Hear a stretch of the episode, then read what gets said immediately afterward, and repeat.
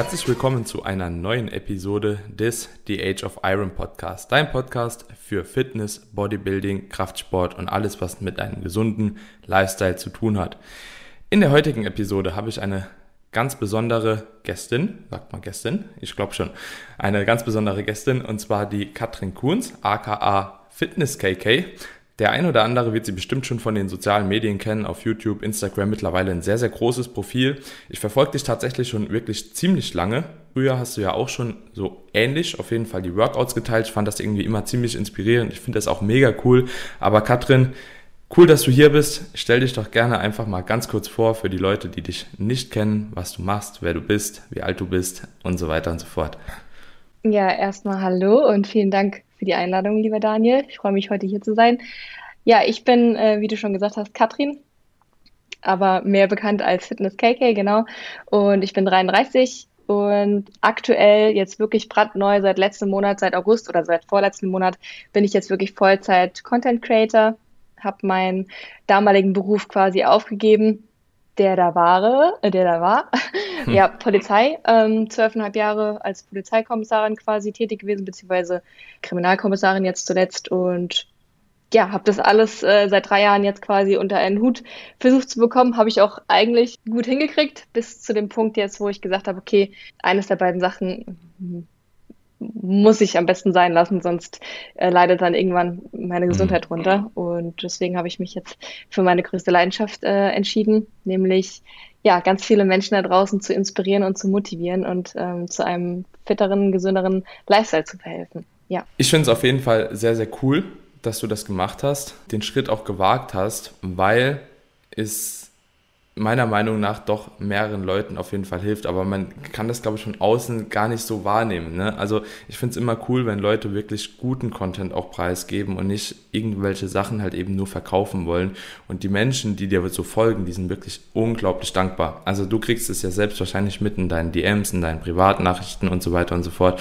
Ähm, aber ich glaube, von außen ist das erstmal so, oh, die, die gibt ihren Beruf aus, um Content Creator zu sein. So, ich glaube, das ist so ungreifbar, ne? Aber was da für eine Arbeit hinten dran steckt, ich glaube, du bist ja jetzt nicht nur auf Instagram, du bist ja auch auf YouTube. Hast du sonst noch irgendwas, was du nebenbei machst? Ja, also TikTok habe ich auch, aber ähm, TikTok läuft nur so ein bisschen nebenbei. Das macht schon, macht schon ein bisschen Spaß, aber äh, also macht Spaß, aber ja, Projekte hier und da laufen auf jeden Fall. Aber im Moment ist, man muss schon immer, finde ich, so einen Fokus setzen. Man kann nicht auf allen Hochzeiten gleichzeitig tanzen oder man kann es zumindest nicht erwarten, überall gleichzeitig auch gut zu wachsen. Von daher, mein Fokus ist äh, aktuell ganz klar auf YouTube.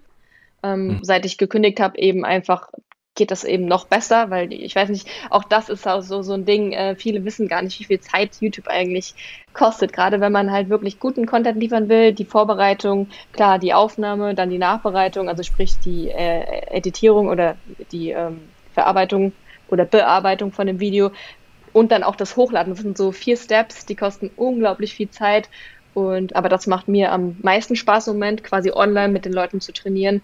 Und also ich finde halt, man muss auch auf jeden Fall der Typ dafür sein, vor der Kamera halt wirklich alles geben zu wollen. Und das ist definitiv das, was, was mir im Moment echt am meisten Spaß macht. Hätte ich auch nie gedacht und ich bin da auch so reingerutscht durch vielleicht auch die Pandemie. Ähm, weiß ich gar nicht, ob das so gekommen wäre, wenn Corona nicht existiert hätte, aber ja. Hm, ja, ja, ja, kann schon sein. Und du hast jetzt gesagt, du warst jetzt irgendwie 13,5 Jahre Polizeikommissarin, ne? 13,5 waren es, ne? Ähm, war es für dich ein schwerer Schritt zu sagen, okay, ich, ich gehe jetzt oder blickst du da einfach so mit einem dankenden Auge drauf zurück und denkst so, ja cool, das war eine coole Etappe, aber reicht jetzt halt auch einfach irgendwo damit?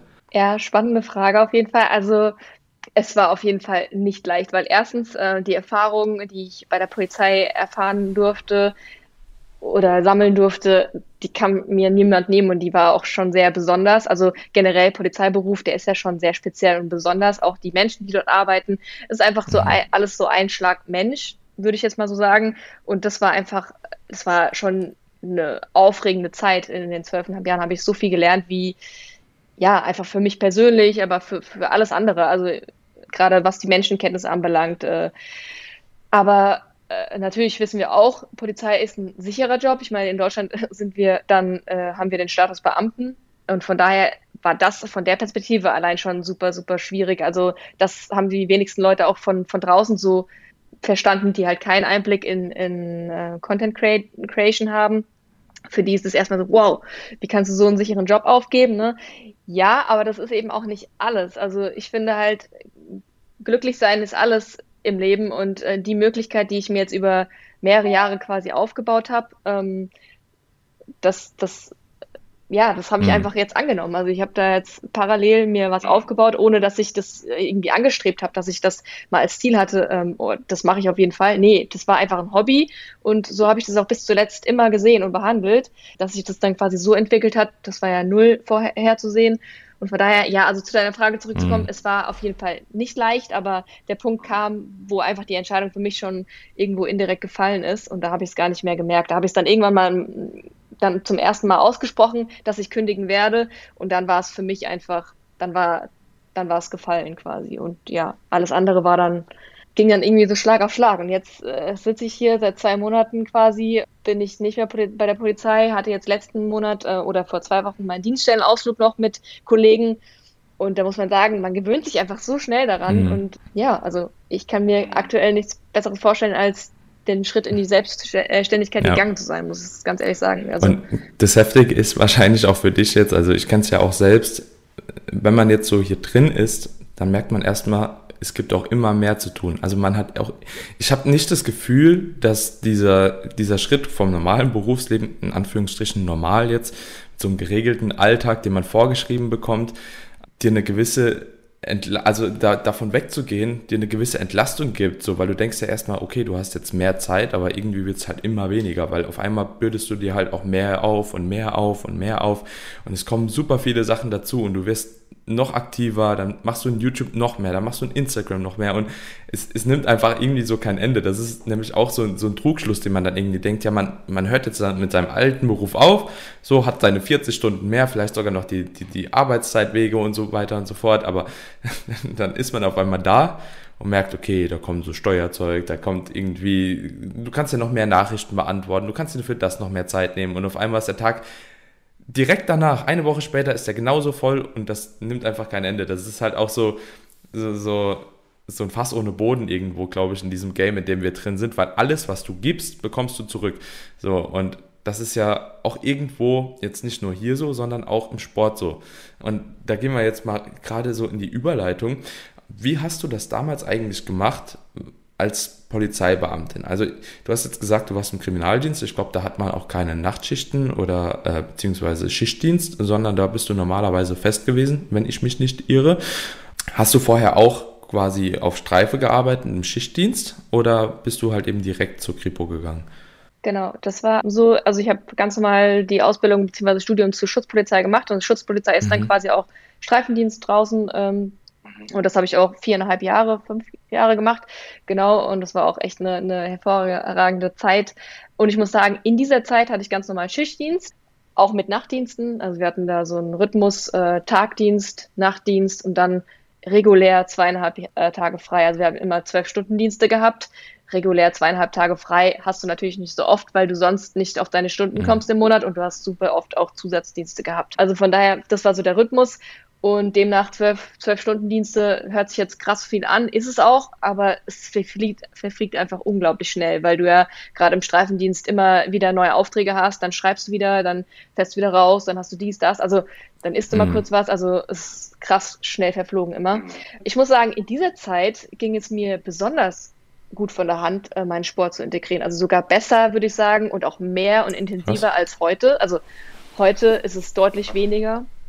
Ja, und ähm, ich hatte ja dann, damals war ich noch im Studio und ähm, ich habe eigentlich immer, also ich habe sechsmal die Woche trainiert, das weiß ich noch, und ich habe eigentlich, ja, immer, also entweder am Tagdienst habe ich dann nach dem Tagdienst abends um 19 Uhr quasi, wenn es geendet hat, noch trainiert. Also sprich, meistens bin ich dann sogar um 21 Uhr erst ins Studio gegangen. Das war so meine Zeit, wo ich wirklich mhm. äh, spät gegangen bin, aber ich konnte ja am nächsten Tag auch ausschlafen, mhm. weil der nächste Tag hatte ja der Nachtdienst. Und im Nachtdienst, also vor dem Nachtdienst habe ich sowieso trainiert, da war das Studio auch leer morgens oder mittags, äh, außerdem ein paar Rentner. Das war schon geil. Also von daher, ich habe hab das immer integriert. Ähm, aber nach so einem Tagdienst, zwölf Stunden oder 13 oder wenn du mal länger machen musst, 14, 15, klar, dann ist es dann schon ein bisschen heavy. Da muss man da einfach schauen, ob es äh, noch passt oder nicht. Da muss man natürlich auch auf seinen Körper hören. Aber prinzipiell fiel mir das leicht von der Hand, also was das Training anbelangt. Aber nach dem Nachtdienst hm. der Tag, der war schon, da war ich schon geredet, aber da habe ich trotzdem mein Training nicht sein lassen. Also vielleicht habe ich nicht ganz so schwer trainiert oder so, aber ich habe auf jeden Fall trainiert, ja. Okay, ja, das ist super interessant. Ich bin ja auch Coach und ich habe sehr, sehr viele Klienten, Klientinnen, die das nicht auf die Kette bekommen, beziehungsweise denen es super, super schwer fällt, tatsächlich nach dem Nachtdienst, beziehungsweise auch vor dem Nachtdienst noch zu trainieren. Und ich denke, es geht ja nicht nur Polizisten und Polizistinnen so, sondern es wird wahrscheinlich sehr, sehr vielen Leuten in der Schichtarbeit so gehen, dass sie sich halt eben super schwer motivieren können. Ähm, was für, war für dich so ein Punkt, wo du dann gesagt hast, oder so dein Hauptargument, dein Hauptantrieb, dass du gesagt hast, okay, ich mache das Training aber trotzdem, so einfach weil es dir mehr gibt? Oder äh, hattest du da bestimmte Ziele auch vor Augen, die du verfolgt hast und die du unbedingt erreichen wolltest da? Also prinzipiell ähm, vielleicht vorwegzunehmen, ich bin generell halt immer schon sportlich gewesen. Also ich habe schon Sport gemacht, seitdem ich sechs bin, tanzen, touren. Dazu vielleicht gleich nochmal, äh, können wir gleich nochmal aufgreifen. Aber das heißt, ich war es immer schon gewohnt, äh, mich sportlich zu betätigen und Sport gehört für mich einfach oder ein aktiver Alter gehört für mich einfach dazu.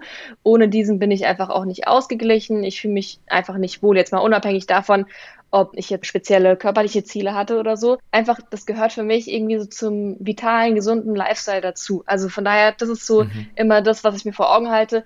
Und was ich auch immer sage, da gibt es ja auch diesen englischen Satz, uh, know your why, also weiß, warum du das alles machst. Du musst wissen, ja, genau, also es sollte immer so eine Motivations- Satz da oben irgendwo verankert sein, weil wenn man irgendwie so zielorientiert, äh, ziellos irgendwie vor sich hin trainiert oder mal hier, mal da, dann ist es schon so, oder kann ich mir vorstellen, dass man dann einfach keinen, keinen geregelten Rhythmus findet.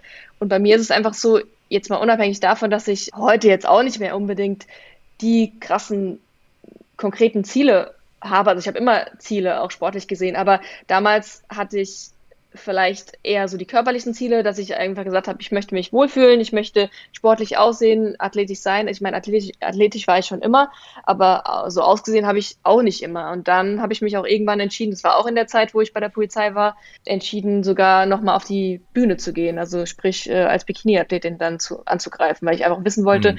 wie weit kann ich gehen, äh, wohin führt's mich, wollte diese Welt einfach mal beschnuppern, habe dann aber nach einer Saison festgestellt, okay, das ist nichts für mich. Das war auch nicht so die einfachste Zeit dann quasi im Schichtdienst, muss ich ganz ehrlich zugeben, gerade was mhm. die Ernährung anbelangt.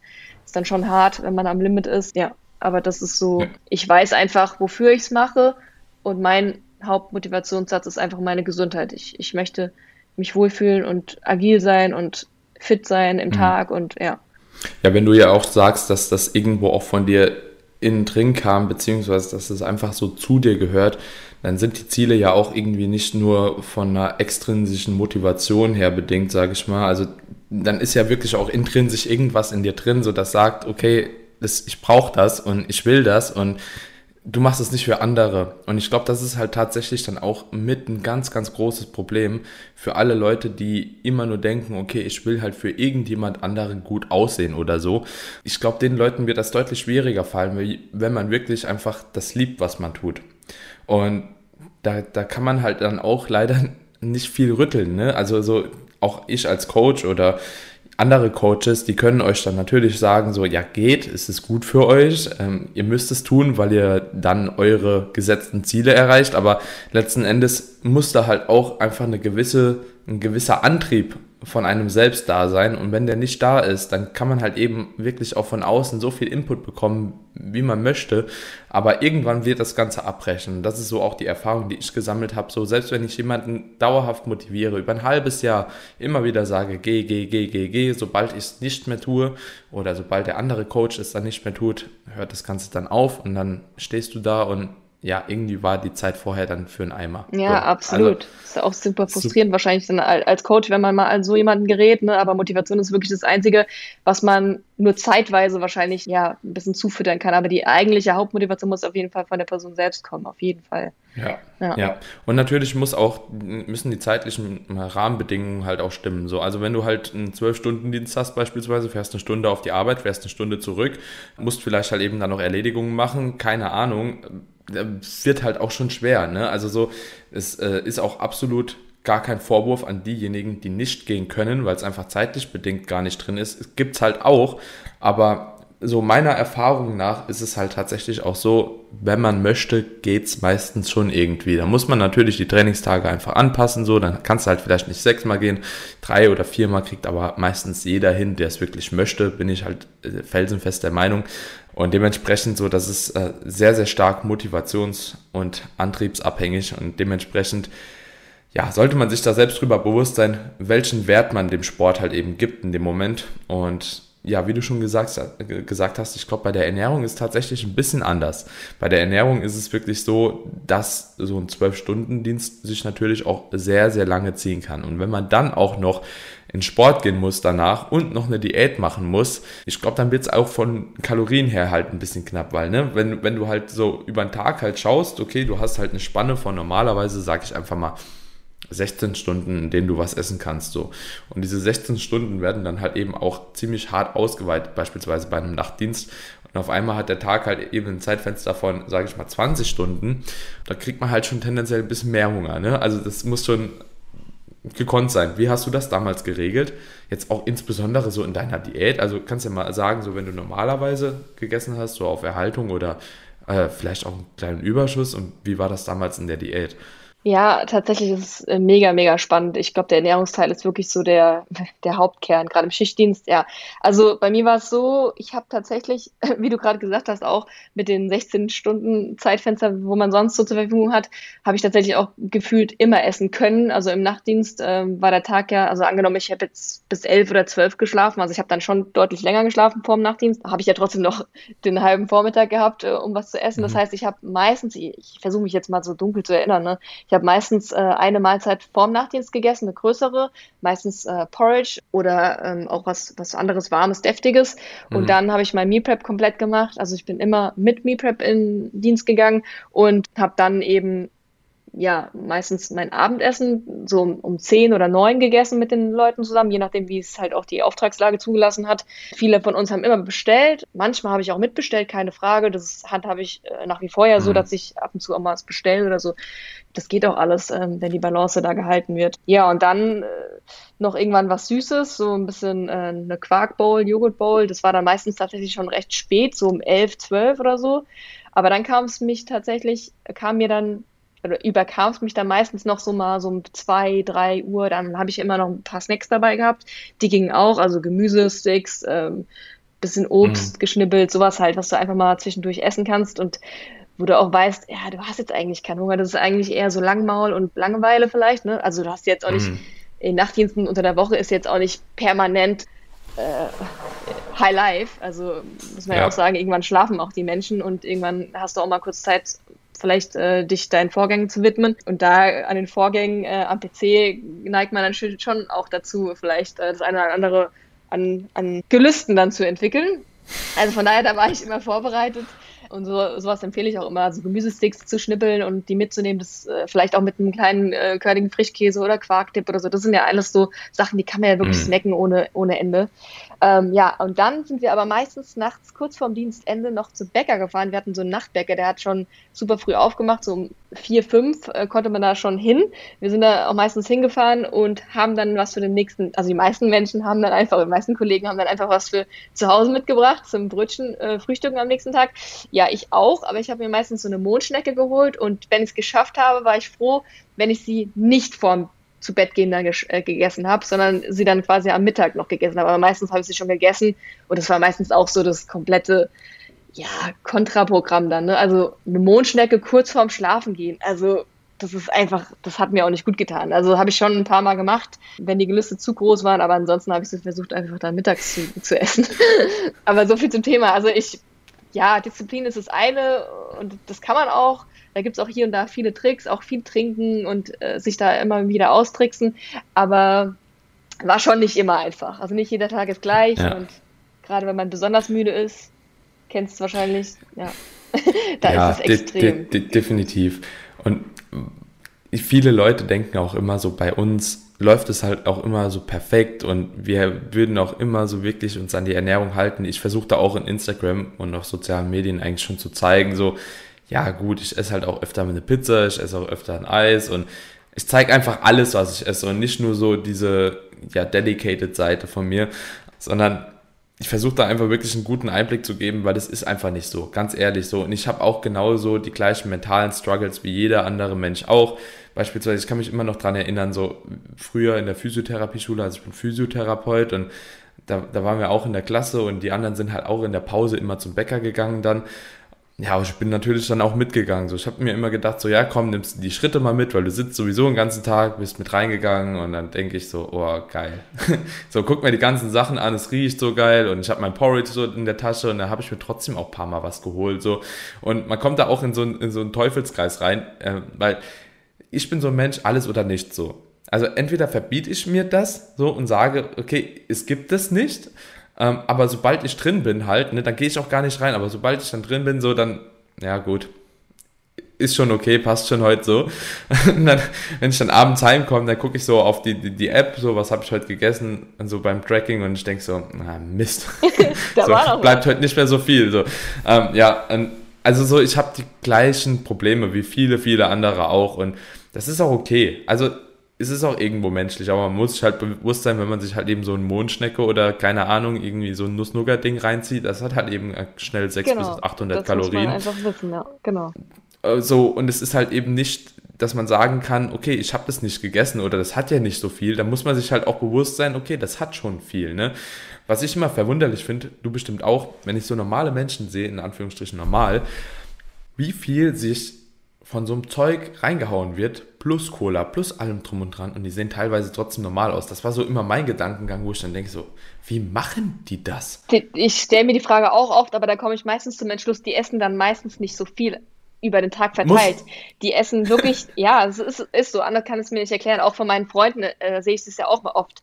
Die essen auch nicht, nicht alle so sonderlich geil oder gut und die essen auch teilweise, ja, essen sie wirklich auch viel teilweise ungesundes Zeug, aber die essen einfach keine Mengen wie ich. Also, und wenn ich diese Mengen mhm. essen würde und dann noch dieses Zeug, ja, da würde ich ja aussehen wie eine Tonne. Also nochmal ganz kurz zum Thema ähm, wegen auch Diät und, und überhaupt. Ich muss sagen, was mein äh, Kernpunkt ist, oder meine Schwierigkeit immer war, oder auch immer noch nach wie vor ist, ich könnte einfach immer viel mehr essen, als ich als ich brauche. Es ist nicht unbedingt immer, dass ich dazu neige, oh, es muss jetzt was Ungesundes sein. Überhaupt nicht. Ich liebe mein gesundes Essen, aber du kannst dich auch von Hummus und Avocado, äh, das hat ja auch super viel Fett oder Gehalt, äh, kann man sich ja auch dick essen. Ja? Das kommt ja letzten Endes kommt ja schon auch irgendwo auf die Tagesbilanz an und äh, das ist auch immer so meine Schwierigkeit. Also ich hatte auch durchaus mal eine Zeit, da habe ich mich super, super überessen von gesunden Sachen. Und auch, auch, auch da, klar, es ist vielleicht nochmal eine andere Wertigkeit dann, ne? also im mhm. Körper. Also es ist natürlich schon immer noch besser,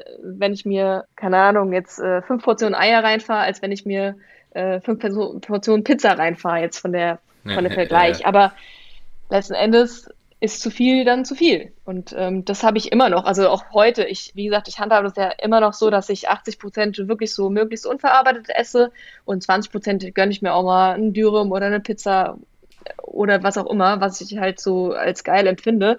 Aber äh, letzten Endes ist mein Hauptstruggle, wenn ich mal so Struggle habe, immer, wow, Katrin, du hast halt schon genug gegessen, du hast nicht so viel verbraten, du kannst jetzt nicht noch mehr essen. Also klar könnte ich das, aber ich will ja immer noch athletisch aussehen und mich vor allem auch, ja, also möchte mich auch gut bewegen können und dazu gehört natürlich auch ähm, so ein gewisser Wohlfühlbereich. Ja. Von daher, mhm. das ist so. Aber interessant, dass du das auch so siehst. Ja, es ist bei dir im Sport, glaube ich, aber auch noch mal ein bisschen wichtiger wie bei mir, sage ich jetzt mal. Also bei dem, was du aktuell so machst. Bei mir ist es ja so, keine Ahnung, wenn ich jetzt beispielsweise nicht in, auf Wettkampfdiät bin oder auf Diät allgemein so, dann ist ja Mehrgewicht prinzipiell auch nicht unbedingt schlechter. Du hebst mehr, du beugst mehr, wahrscheinlich spendest du auch mehr, du fühlst dich besser. Und bei mir ist halt auch so das Thema immer, ich bin schon ein Fan von dieser Body Settling Point und Set Point Theorie. Also so, dass jeder Mensch irgendwo einen gewissen Wohlfühl-Körperfettanteil hat, wo er hormonell einfach gut eingestellt ist. Und bei mir ist er halt ultra hoch. Also so, ich fühle mich wirklich so nicht mehr wohl in dem Körperfettanteil, in dem ich dann auch anfange, mal langsam satt zu werden.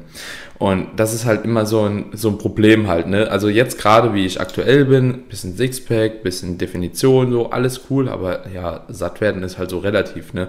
Ähm, insbesondere auch so mit Diätkalorien, obwohl ich halt da auch relativ gute Mengen immer esse. Ich esse jeden Tag 800 Gramm Obst und Gemüse kombiniert. Ähm, ich esse recht viel Protein.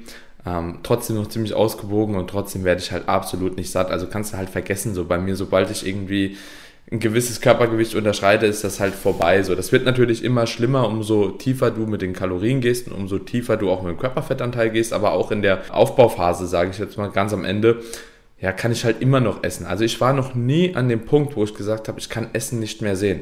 Ich war einmal an dem Punkt, und da war ich schon wirklich chubby, so, wo ich dann gedacht habe, so, okay, das Ben Jerry's jetzt noch reinzudrücken, das muss halt jetzt nicht mehr sein. So habe ich auch nicht mehr so Bock oder den Brokkoli halt eben noch aufzuessen, so nachdem du irgendwie eine 1,2 Kilo Bowl mit Reis gefuttert hast. So, ja, muss jetzt auch nicht sein. Aber es war nie so, dass ich es nicht hätte trotzdem essen können.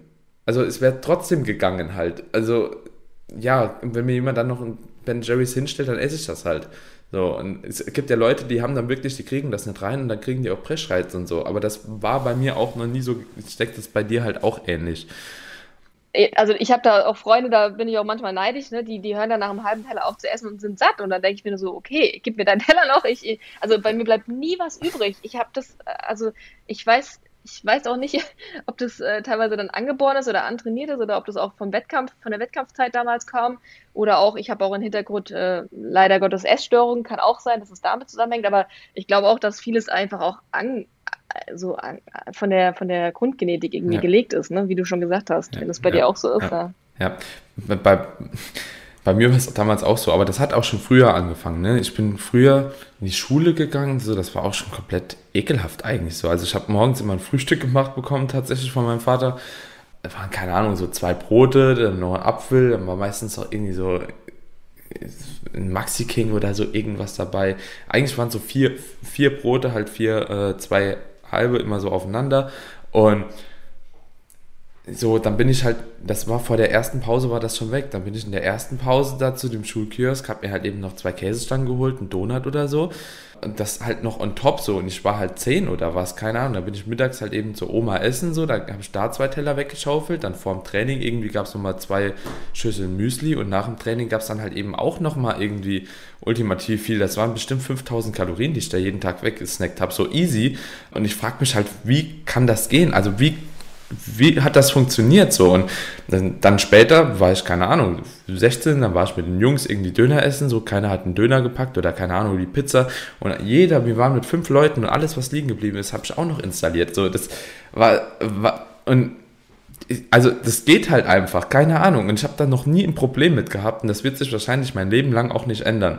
Was mir damals so ein bisschen geholfen hat, vielleicht hast du ähnliche Erfahrungen gemacht, ich weiß nicht, ob du noch trackst aktuell oder ob du vom Tracking auch so ein bisschen weggekommen bist. Also so ein mehr gewohnheitsbasierter Ansatz hat mich auf jeden Fall auch mal von diesem Food-Fokus etwas gelöst, weil ich nicht so das Gefühl hatte, ich muss diese, diese eine Zahl unbedingt immer treffen, so, weil bei mir war es halt so, wenn ich 2500 Kalorien beispielsweise in der Diät hatte, so, und da stand halt 2500 auf meiner App und ich hatte noch, keine Ahnung, 2380 oder so, dann musste halt noch das Eis hinterher geflogen ja. kommen. So. Und dann musste auch genau ein Eis, das in die Makros gepasst hat. So. Und wenn ich jetzt mittlerweile, und obwohl ich halt beispielsweise schon auch eins gegessen hatte, das war dann egal, aber ich musste das füllen, weil ich habe das ja offen. So, und mittlerweile, wenn ich beispielsweise aktuell track ich einfach nicht, track mal für ein Full Day of Eating oder so einfach mal drüber, aber das ist eigentlich so gewohnheitsbasiert, was ich esse. So, das esse ich halt einfach immer und wenn ich nicht genau weiß, okay, es sind noch 60, 70, 80, 120 Kalorien offen, dann esse ich die einfach nicht, weil ich brauche es ja eigentlich nicht. Ich bin ja satt. So, ich bin ja erfüllt. Und das hat mir auf jeden Fall auch in der Offseason mega geholfen, bisschen von diesem Food-Fokus und auch vor allem äh, da habe ich ein bisschen mehr Sättigung auch bekommen. Ne? Hast du das mal ausprobiert? Kann ich mich total identifizieren, geht mir genauso. Ich hatte teilweise dann auch an Tagen, wo ich früher noch akribisch äh, getrackt habe, äh, Sachen noch äh, in mich reingefahren, abends, wo ich auch eigentlich, wenn ich mal in mich reingehört hätte, äh, nur weil ich die offen hatte, habe ich sie dann noch gegessen, aber hätte ich eigentlich gar nicht mehr gebraucht. Also ja, also so, so Sachen habe ich auch auf jeden Fall die Erfahrung gemacht, aber im Moment track ich auch nicht, aber ich mache es auch wie du. Also zum Beispiel habe ich auch äh, letzte Woche ein Full Day of Eating wieder gedreht für YouTube. Was heißt wieder? Mal endlich. Und mhm. da habe ich auch getrackt. Und bei mir ist es sonst aber auch so, ich weiß, was ich esse, ich weiß, wie viel das alles so hat. Das sind meistens auch die, die gleichen Sachen, ne? Mhm. Aber wenn ich mal außerhalb auch esse oder auch äh, die Schwiegermama uns eingeladen hat, dann track ich mal so spaßhalber, aber manchmal Also und ich übertreibe meistens auch mit dem Tracken. Ich checke eher mehr, als dass ich zu, unter, äh, zu äh, Untertreibung ja. neige. Ähm, da bin ich manchmal dann doch auch geschockt, was ich dann teilweise am Tag in mich reingefeuert habe. Also von daher so immer mal wieder dieses, ja, so Kontrolltracken Control finde ich ganz cool. Aber so letzten Endes komme ich auch mega, mega gut zurecht ohne, aber es hat mich auch nie gestresst. Aber wie du schon sagst, es hilft auf jeden Fall, das Tracken wegzulassen, um den, den Fokus so ein bisschen da mal rauszunehmen. Fand, fand ich auch so. Was man natürlich an der Stelle sagen muss, nicht jeder hat den Erfahrungsgrad, dass er das Tracken halt weglassen sollte. Also ich bin immer so der Meinung, die ersten ein, zwei Jahre sollte man auf jeden Fall tracken. Also auf jeden Fall, vielleicht sogar drei, vier. Ich weiß nicht, weil es dauert ja schon ein bisschen, bis man mal alle Lebensmittel so einmal so getrackt hat und auch immer wieder und bis das dann auch ungefähr im Kopf ist. Und ähm, sobald man das halt einschätzen kann, dann kann man sich eigentlich auch davon lösen. Insbesondere auch, wenn man jetzt kein Wettkampfsportler ist oder so und jetzt äh, ein Zielgewicht unbedingt erreichen muss. Und selbst dann, wenn du genug Erfahrung hast, erreichst du das auch tatsächlich ohne Tracken. Also bin ich ziemlich fester Überzeugung, wenn da einfach auf deinen Gewohnheiten basiert ist. Ich grenze das auch immer so ein bisschen ab zu intuitivem Essen, weil intuitiv Essen ist eigentlich so, du isst einfach nur das, worauf du gerade Bock hast weil du gerade intuitiv Lust drauf hast. So, ne? Also ich finde, gewohnheitsbasiertes Essen ist da so mehr der Begriff, der eigentlich passt. Und ich denke, das ist auch im Kraftsport halt irgendwo zielführend, weil du willst ja auch, keine Ahnung, mehrfach am Tag halt eben eine Proteinmahlzeit reinkriegen, du willst halt deine Mikronährstoffe reinkriegen, du musst deine essentiellen Fettsäuren essen. So. Also so ein ganz intuitiver Ansatz, glaube ich, ist im Kraftsport auch jetzt nicht unbedingt so zielführend, wenn man da halt auch gut werden will. Ne? Wie machst du das jetzt aktuell? Also vielleicht mal um auf das Sportthema zurückzukommen. Ähm, wie machst du das aktuell bei deinem Training? Ich habe gesehen, du hast auf jeden Fall auch schon super viel ausprobiert. Also so auf deinem Profil sind auch so, also einerseits hat man gesehen, dieses Bodybuilding ne, im Sinne von der Bikini-Klasse damals. Ich glaube, du hast auch ein bisschen was an Calisthenics gemacht. Ähm, Turnen hast du eben erwähnt. Und aktuell machst du irgendwie so, ein, so, so, so eine Mischung eigentlich aus allen Sportarten, oder? Ja, das ist ganz lustig. Also wie gesagt, ich komme ja aus dem Turnen- und Tanzsport. Also, also seit, seit ich sechs äh, Jahre alt war, habe ich äh, mit Touren und Tanzen angefangen. Und ja, das dann auch fortgeführt, bis ich 17, 18 war. Da habe ich beides dann aufgehört, weil mir das einfach dann auch zu zeitintensiv war. Ich habe ja vier bis fünfmal die Woche trainiert und das halt über, über so viele Jahre. Irgendwann ist man dann in der Pubertät und hat auch andere Interessen. Und dann bin ich eh ein Jahr nach dem Abi ins, äh, in die USA gegangen, beziehungsweise, nee, es war schon vorher. Während dem Abi-Vorbereitung habe ich einfach gemerkt, wow, ich muss ein bisschen mehr lernen als, als andere vielleicht. Ähm, deswegen habe ich dann gedacht, ich cancel, ich mal, äh, cancel das mal alles und habe dann wirklich beides auch ähm, an den Nagel gehängt, äh, schweren Herzens ähm, ja, aber nichtsdestotrotz, dann bin ich ins Fitnessstudio gegangen, äh, habe mit Laufen angefangen so ein bisschen. Äh, seit ich 18 bin jetzt quasi Laufen, Fitnessstudio, auch all das angefangen und habe dann äh, Anfang 20 dann schon äh, angefangen funktional zu trainieren. Also ich habe nie klassisch nur so äh, Bodybuilding-Style trainiert, sondern wirklich immer funktional. Also ich habe auch damals dann es geliebt, in diese Bodypump-Kurse zu gehen, Spinning, eigentlich alles. Also immer so ein bisschen Hit, Conditioning, aber auch Kräftigung. Also Krafttraining hatte ich ja im Touren sowieso auch immer. Das heißt, ich war da schon mhm. immer recht stark unterwegs und so habe ich das dann einfach fortgeführt. Ähm, ja, dann habe ich auch äh, immer mal so die Trainingspläne meiner meine Ex-Freundin mitgemacht, also immer so die Partner, die, also ich hatte nur jahrelange, läng, ja, langjährige Beziehungen, also fünf, sechs Jahre oder mhm. so. Da habe ich dann auch oft so trainiert wie die und da bin ich auch extrem stark geworden. Aber tatsächlich verbinde ich super viele Sportarten, die mir halt einfach gefallen. Also CrossFit habe ich mal eine Weile ausprobiert. Da war ich ein paar Monate mal im, im CrossFit-Studio. Da habe ich dann vor der Arbeit trainiert. Da habe ich, äh, bin ich eigentlich hauptsächlich hingegangen, um auch die ähm, ein paar Skills zu erlernen, wie zum Beispiel auch äh, Muscle Up, Ring Muscle Up. Mhm. Ähm, wobei ich mir das dann auch eigentlich selbst beigebracht habe. Das habe ich dort eigentlich ja, größtenteils, ja, also größtenteils so ein paar Basics dort gelernt, genauso mhm. wie Weightlifting ich finde es auch wichtig, dass man einfach die Basics beherrscht, bevor man sich da irgendwie in andere Dinge äh, verrennt und äh, andere Dinge ausprobiert. Also die Sachen, die ich auf dem Profil zeige, die sind schon sehr ja advanced, sag ja. ich mal. Und äh, Leute, ja.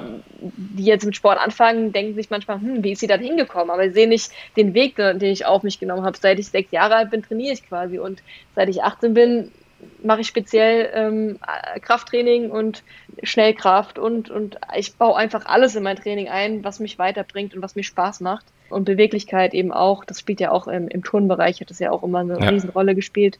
Ja, von daher, um auf deine Frage zurückzukommen, ich habe eigentlich immer nur das Training gemacht für mich, und habe immer nur die Teile immer rausgezogen, die, die mir zugesagt haben. Aber so Calisthenics oder so habe ich jetzt offiziell noch nie gemacht. Aber ich, ich baue viel von Calisthenics ein, aber so wirklich mhm. viele Sachen habe ich da jetzt noch nicht mir rausgepickt zum Lernen. Also ich kann jetzt zum Beispiel Dragon Flag, ja, aber ich kann keine, keine, ähm, wie heißt das, ähm, Le äh, Lever Hold und diese ganzen Sachen, die habe ich mal eine Zeit lang trainiert, aber bin ich auch schon wieder von weggekommen, weil das kostet einfach unglaublich viel Zeit. Man muss es halt wirklich auch fokussiert betreiben. Und deswegen, mhm. ja, ich würde sagen, ich baue einfach alles ein, was mir so Spaß macht, was uns voranbringt und wo ich einfach auch, äh, ja. ja, genau. Ist schon, ist, ist aber schon viel. Ja, auf jeden Fall. Also, wenn, wenn, wenn man so ein kleines Verständnis dafür hat, wie lange es auch immer dauert, um einen gewissen Skill zu erlernen, also beispielsweise und wie, wie schnell das geht, wenn man dann nochmal draußen ist. Also wenn ich sechs Monate nicht gebeugt habe, boah, wenn ich sechs Monate beispielsweise nicht gebeugt habe und dann nochmal eine Beuge machen muss, ja, dann muss ich erst nochmal tiefer anfangen, wie ich aufgehört habe. Safe.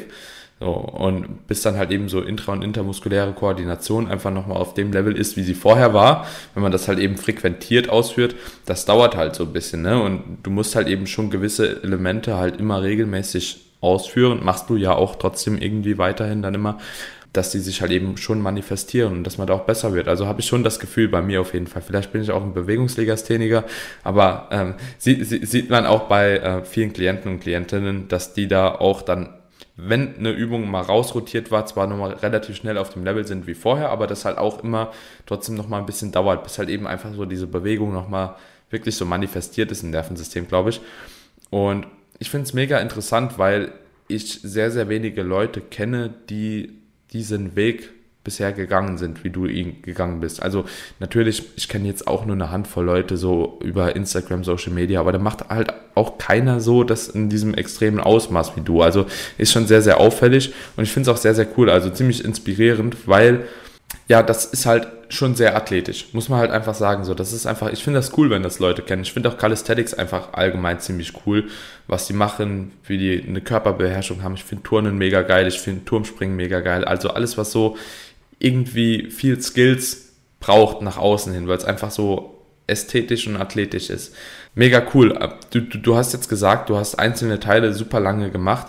Was würdest du jetzt jemandem raten, der wirklich so auf, ich sag mal, ein Level wie du kommen möchte, ist jetzt relativ gesagt, weil da sind halt eben schon sehr, sehr viele Trainingsjahre hinten dran und ich denke, wir wissen beide so, dass das halt meistens der Schlüssel zum Erfolg ist und man nicht eine Abkürzung nehmen kann. Aber wenn jetzt jemand wirklich auf dieses Niveau irgendwann mal kommen möchte und genau das auch tun möchte, was du jetzt tust, was würdest du dem raten? Wie sollte derjenige dann äh, an die Sache rangehen und was kann er vielleicht weglassen, was du jetzt gemacht hast, dich aber nicht weitergebracht hat?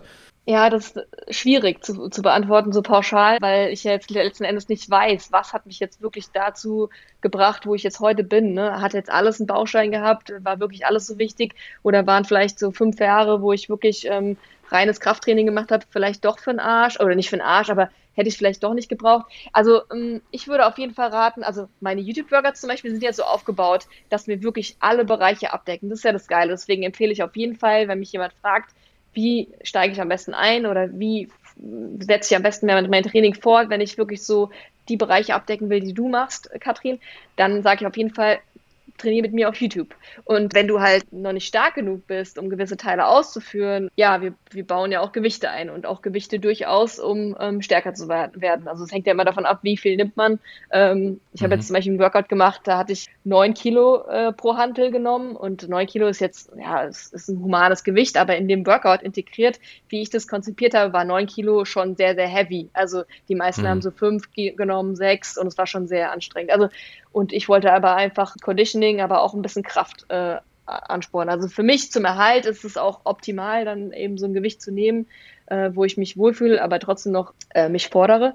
Ja, also von mhm. daher, ich würde auf jeden Fall sagen, ja, funktional anfangen zu trainieren. Ähm, man muss nicht unbedingt im Fitnessstudio anfangen zu trainieren, aber es empfiehlt sich halt schon, so die Basics auf jeden Fall zu lernen. Mit den Basics meine ich halt so die Big Five, ne? also Kniebeugen, Bankdrücken, äh, Klimmzüge. Das sind so Sachen, ich finde, die sollte man auf jeden Fall beherrschen, bevor man jetzt irgendwelche akribischen Ziele angeht oder irgendwelche äh, utopischen Skills oder so sich dann ähm, denen widmet, weil das sind einfach die, die Basics, die muss man beherrschen und die muss man jetzt vielleicht auch nicht stark beherrschen. Also man muss jetzt nicht 120 äh, Kilo als Frau ähm, beugen können, mhm. finde ich, aber man muss sie auf jeden Fall sauber beherrschen und die Technik sauber hinbekommen, weil da ist einfach der Grundstein, der gesetzt wird. Also das ist auf jeden Fall mein größter Tipp, das, mhm.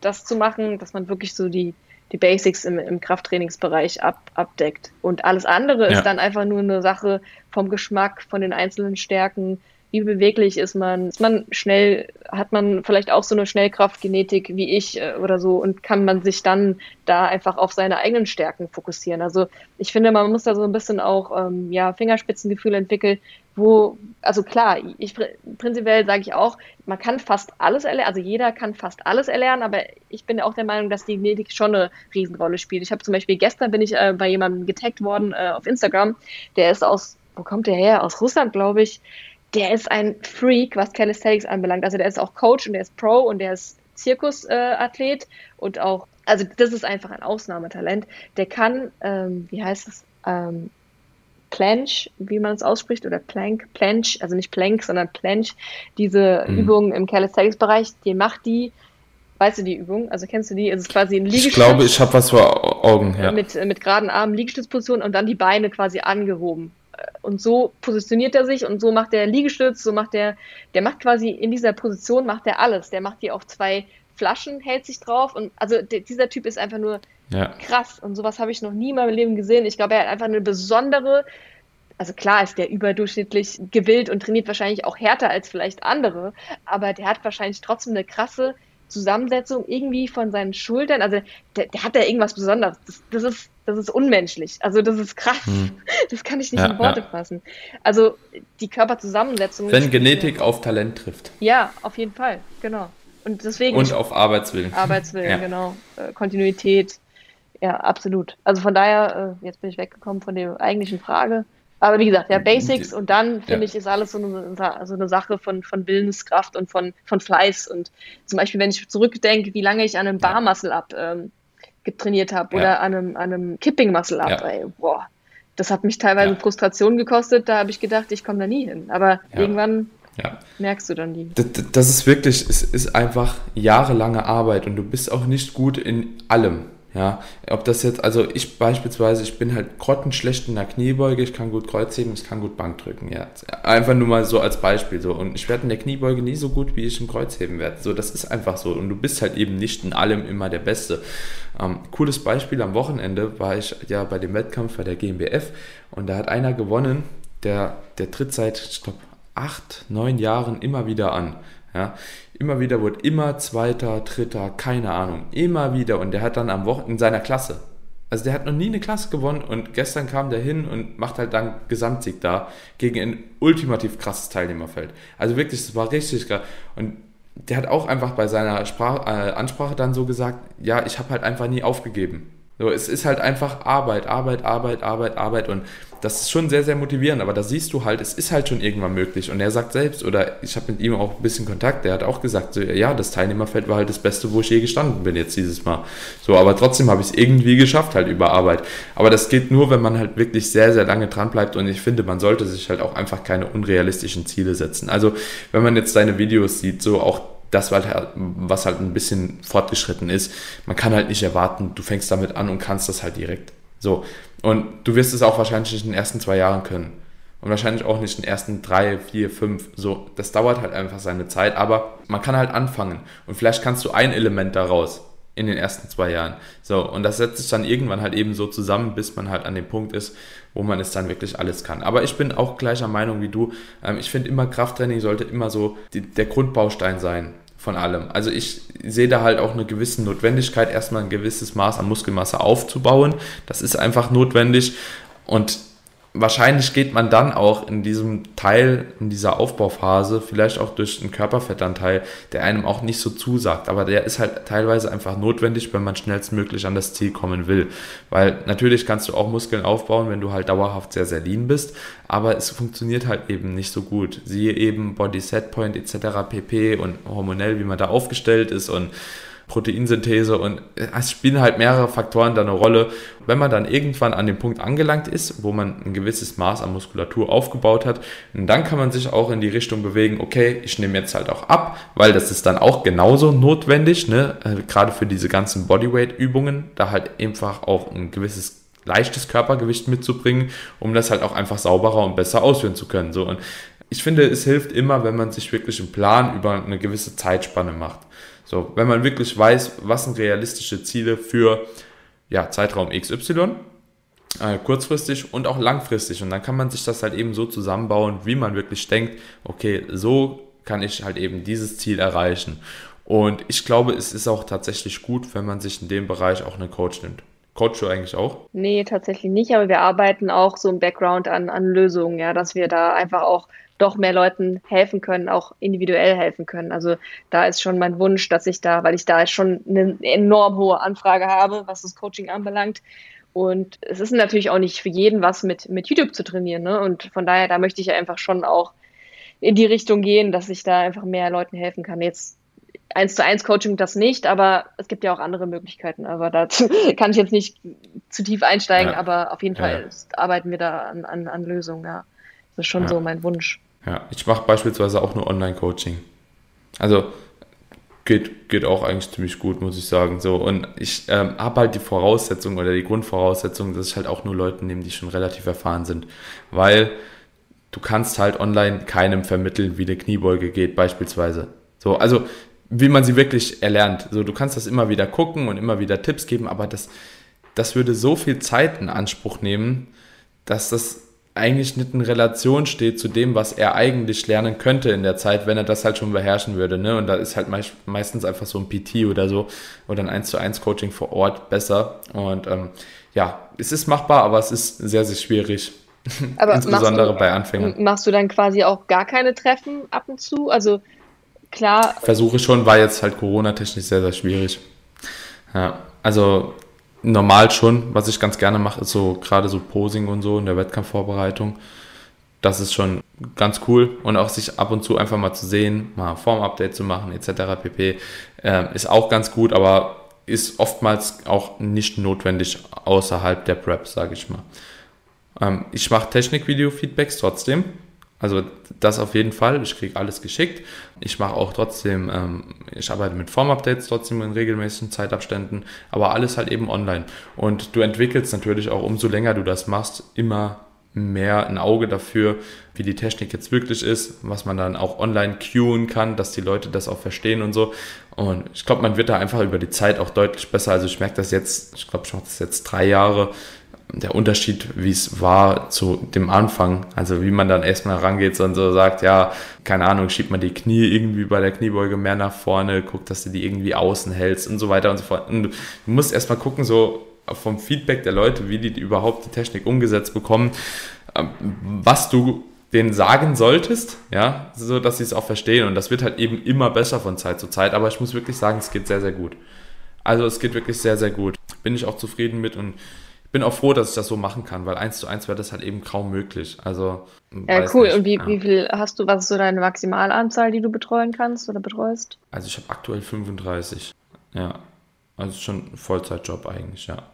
Aber ist auch cool. Also ist ja auch mein Hauptberuf, so mehr oder minder. Also so dementsprechend, das ist schon sehr, sehr cool. Gibt auch mittlerweile immer mehr Leute, die das machen. Also weiß natürlich nicht jetzt, wie das in deinem Berufsfeld beziehungsweise bei der Sportart machbar wäre. Aber das ist auf jeden Fall sehr, sehr geil. Ne? Ob da ein Trainingsprogramm dann besser ist oder so oder Videokurse oder keine Ahnung. Ähm, ich mache das halt auch, weil mir dieser 1 zu 1 Kontakt halt schon Spaß macht. Auch mit den Leuten immer wieder wöchentlich dann ein Update zu haben und so sich auszutauschen und dann. Vor allem ähm, halt auch die verschiedenen Persönlichkeiten und so. Ich glaube, es ist schon immer spannend, sich wieder auf einen neuen Menschen einzulassen und ja. man wächst da ja auch so ein bisschen zusammen, auch wenn es nur online ist oder virtuell ist, aber trotzdem lernt man sich ja unglaublich gut kennen, gerade durch den Kontakt, ja. den man wahrscheinlich täglich auch über WhatsApp oder so hat. Ne? Also schon Wahnsinn, ja. wie intim dann trotzdem so eine Beziehung dann sein kann. Also ja.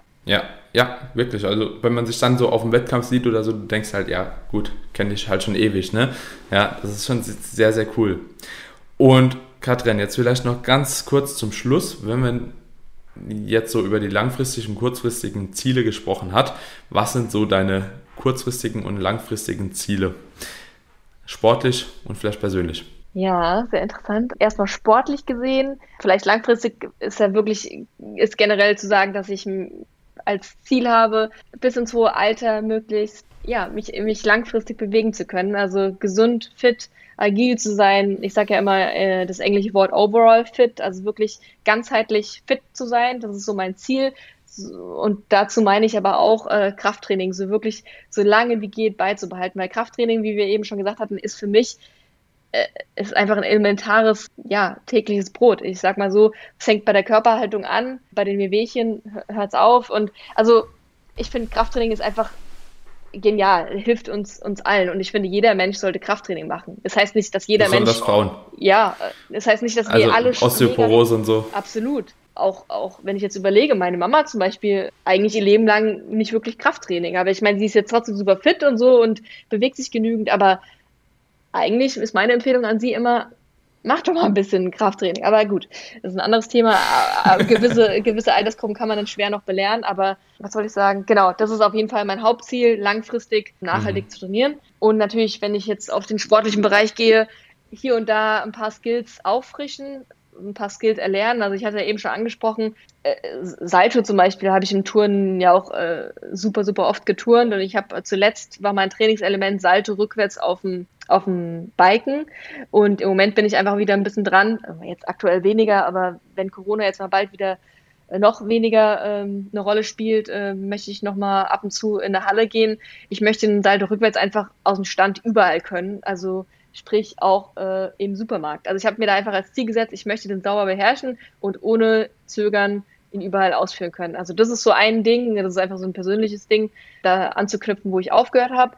Und äh, vielleicht das ein oder andere Element einfach generell stärker werden, ohne jetzt groß an Muskelmasse noch einen draufzusetzen. Also das brauche ich jetzt nicht unbedingt, mhm. aber einfach generell stärker, schneller, explosiver zu werden. Das sind so die, die Basics, wo ich immer dran feile wo auch immer Spiel nach oben ist. Und natürlich sind wir mal ehrlich, wenn ich jetzt mir einen Coach nehmen würde und gezielt ein Element rauspicken würde, dann würde ich mich auch besser fahren, wenn ich mir einen Profi hole. Ja? Also es ist ja immer besser, wenn man jemanden mhm. hat, der das äh, vermitteln kann und der einem einfach hilft, zum, zum Ziel zu gelangen.